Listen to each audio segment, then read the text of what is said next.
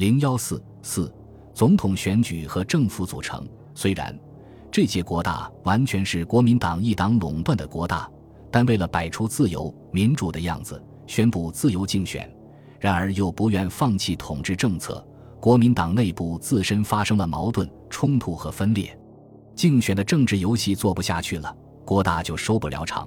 国民党外的人士就来为国民党内的纠纷圆场。国大推举胡适、于斌主教等五人，分别和李宗仁、孙科、程潜接洽，希望他们三人继续参加竞选。蒋介石也不能不亲自出马，召见白崇禧，表示党内同志参加副总统竞选，绝对可以自由竞选，外传的约束投票之说完全无稽。国大休会三天之后，至二十八日。重打锣鼓，重开张。是日举行了副总统的第三轮投票，结果李德一千一百五十六票，孙德一千零四十票，程德五百一十五票，仍无人当选，不得不进行第四轮投票，进行最后的决选，即在前两名候选人中圈选，得票比较多数即可当选。入晚，李宗仁在宴请国大代表进行竞选活动时，公开宣布。上月，我与程潜先生同一天到达南京，当天我就去拜访程先生。我们两人对于政治改革的主张是一致的，我们都赞成改革应从人事着手，应该启用新人。我们两人曾早经约定，在这一次竞选中，谁的票数较少，就把谁的基本票让给对方。明天是最后一场的竞赛，中国的前途似乎都要在明天这最后几秒钟决定。李宗仁得到程潜的支持，获胜就有了把握。四月三十日，李宗仁以一因四百三十八票对孙科的一千二百九十五票击败孙科当选。然而，对于国民党而言，这场政治游戏不过是两败俱伤而已。观察杂志的特约记者评论说：“在现在的世界上，有这么一个政党，全党的人不做他图，专门找自己的麻烦。”无缘无故制造一些不可解决的纠纷，企图毁灭自己，真是不暇自哀而后人爱之。美国驻华大使馆公使衔参赞克拉克致国务院远东司长巴特沃斯函中反映讲，李矛盾说，李宗仁在这件事上是一个失败者。在选举之后，他每周遇见蒋介石二到三次，但他们除了天气之外，没有什么可说的。蒋介石拒绝和他商量任何重要的事情，并且李也无权利做任何事情。五月一日，国民大会走完了过场，丢下了他所标榜的在中国建立民主的任务，终于宣布闭幕。一日，《大公报》发表社评说，在人民的观感上是个空虚。会里会外原是很热闹的，怎好说是空虚呢？假使空虚之外尚有所有，那么。显示国大的性质及其存在根本有问题，代表们代表民意的百分比难以统计，政党还不甚懂得他在民主政治中的地位，尤其政党还不甚懂得他与民主选举的关系及其运用。大小代表们所表现的民主风度似乎都还不够，宪法已经戳了一个洞，它今后的形状将演变成什么样子颇为难知。最后的副总统竞选给国民党本体画了一道刻痕。世纪评论说，有人做了一个比方说，我们的民主宪政好像是一个十八世纪的乡下姑娘，硬要穿戴起二十世纪最新的服饰，远看很摩登，近看似不像，处处学洋话，举手抬脚就会露出破绽来。结果是既没有学到摩登，也失去了朴实的本色。另据《黄炎培日记》记载。徐子未自国大归来详谈，紫薇说，国大总费用九千亿，孙科竞选费两千亿，仅国防一部四月底止追加预算已达二十四万亿，正是劳民伤财，徒耗元气而又无补实事。陈立夫在《成败之见》一书中，也就事论事地承认国大的失策。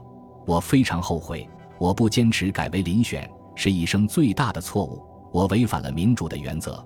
而要求同志们谦让是一件不合人情的做法，其影响之大，我应该负责的。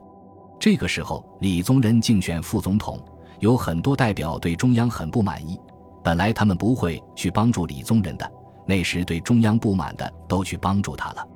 中央不希望李宗仁被选出来，大家偏要把他选出来，这一下意气用事就出了毛病。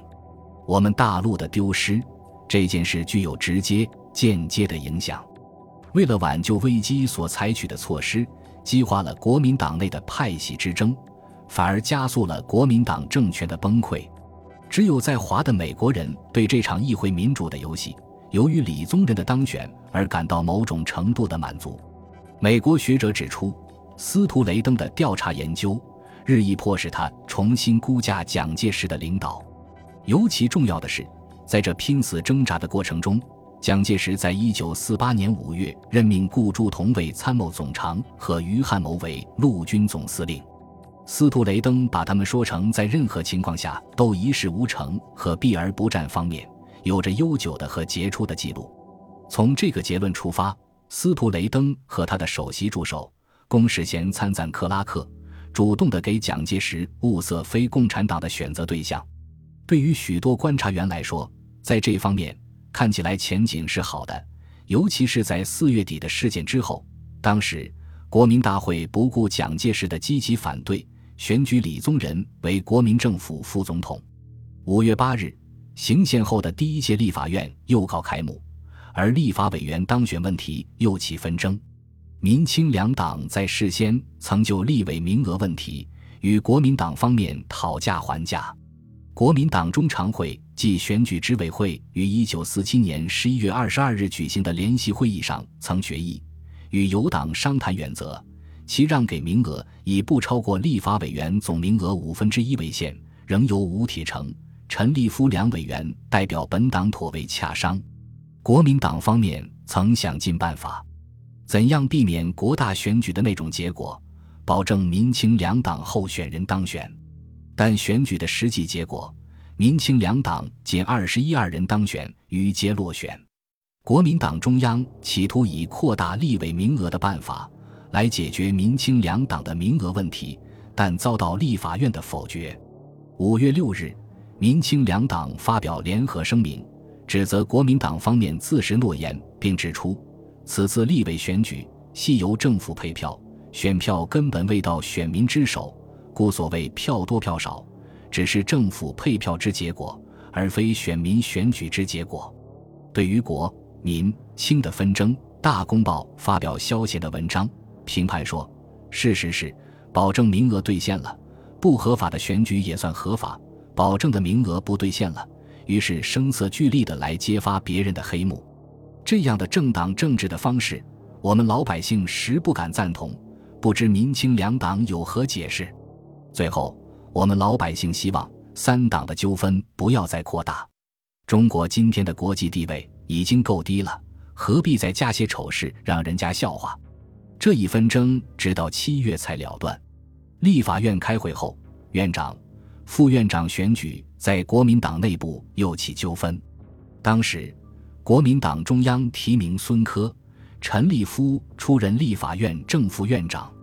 孙科竞选副总统失败后，竞选立法院长一职已无问题，但陈立夫作为 CC 系的头目，出任立法院副院长，遭到一部分立委的强烈反对。他们准备推举傅斯年当副院长，由安徽省青年团省团部书记长汪少伦去和胡适商量。胡适不大赞成这件事，就去找夏奈商量。夏奈认为，立法院本届立法委员 CC 派占过半数，拥护傅先生者绝不能成功，反以此致遭 CC 派之仇视，以为傅先生或傅先生之政界上朋友欲争立法院之天下。所谓吃不着羊肉，反沾了一身的膻。傅先生是非无统不欺，逐时不时的冤楚。然 CCB 以为傅先生来争他的府属，最好能打消此一运动。但要征求傅斯年的意见，时间上已来不及。恰好傅斯年三月间有信给瑞义夫，表示不愿当立委。瑞曾给夏奈看过，胡适即按夏奈的主意，依据这封信写信给汪少伦。希望打消这运动，但反 CC 派仍干得很起劲。十五日晚，立法委员三百多人集会，由黄统主席散发了一份有二百九十六人签名的书面意见，关于副院长的人选。为了国家的利益、民主的前途，我们不欢迎一个讲统治、弄手段、阻碍进步的人，也就是指陈立夫。他们建议推选远在美国的傅斯年为副院长。据程思远说，黄埔系、三青团、朱家骅系、政学系以及其他无党派的立法委员在新街口东南角一家银行二楼上举行午餐会，相约另举傅斯年当立法院副院长，以与陈立夫抗衡。于是，胡适即向报界公布他给汪少伦的信，其中。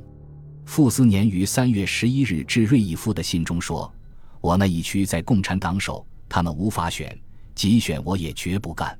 此事去年早对山东当局说明矣。”十七日选举的结果，孙科、陈立夫分别以五百五十八票、三百四十三票当选为立法院正副院长，傅斯年以二百三十六票落选。本集播放完毕，感谢您的收听。喜欢请订阅加关注，主页有更多精彩内容。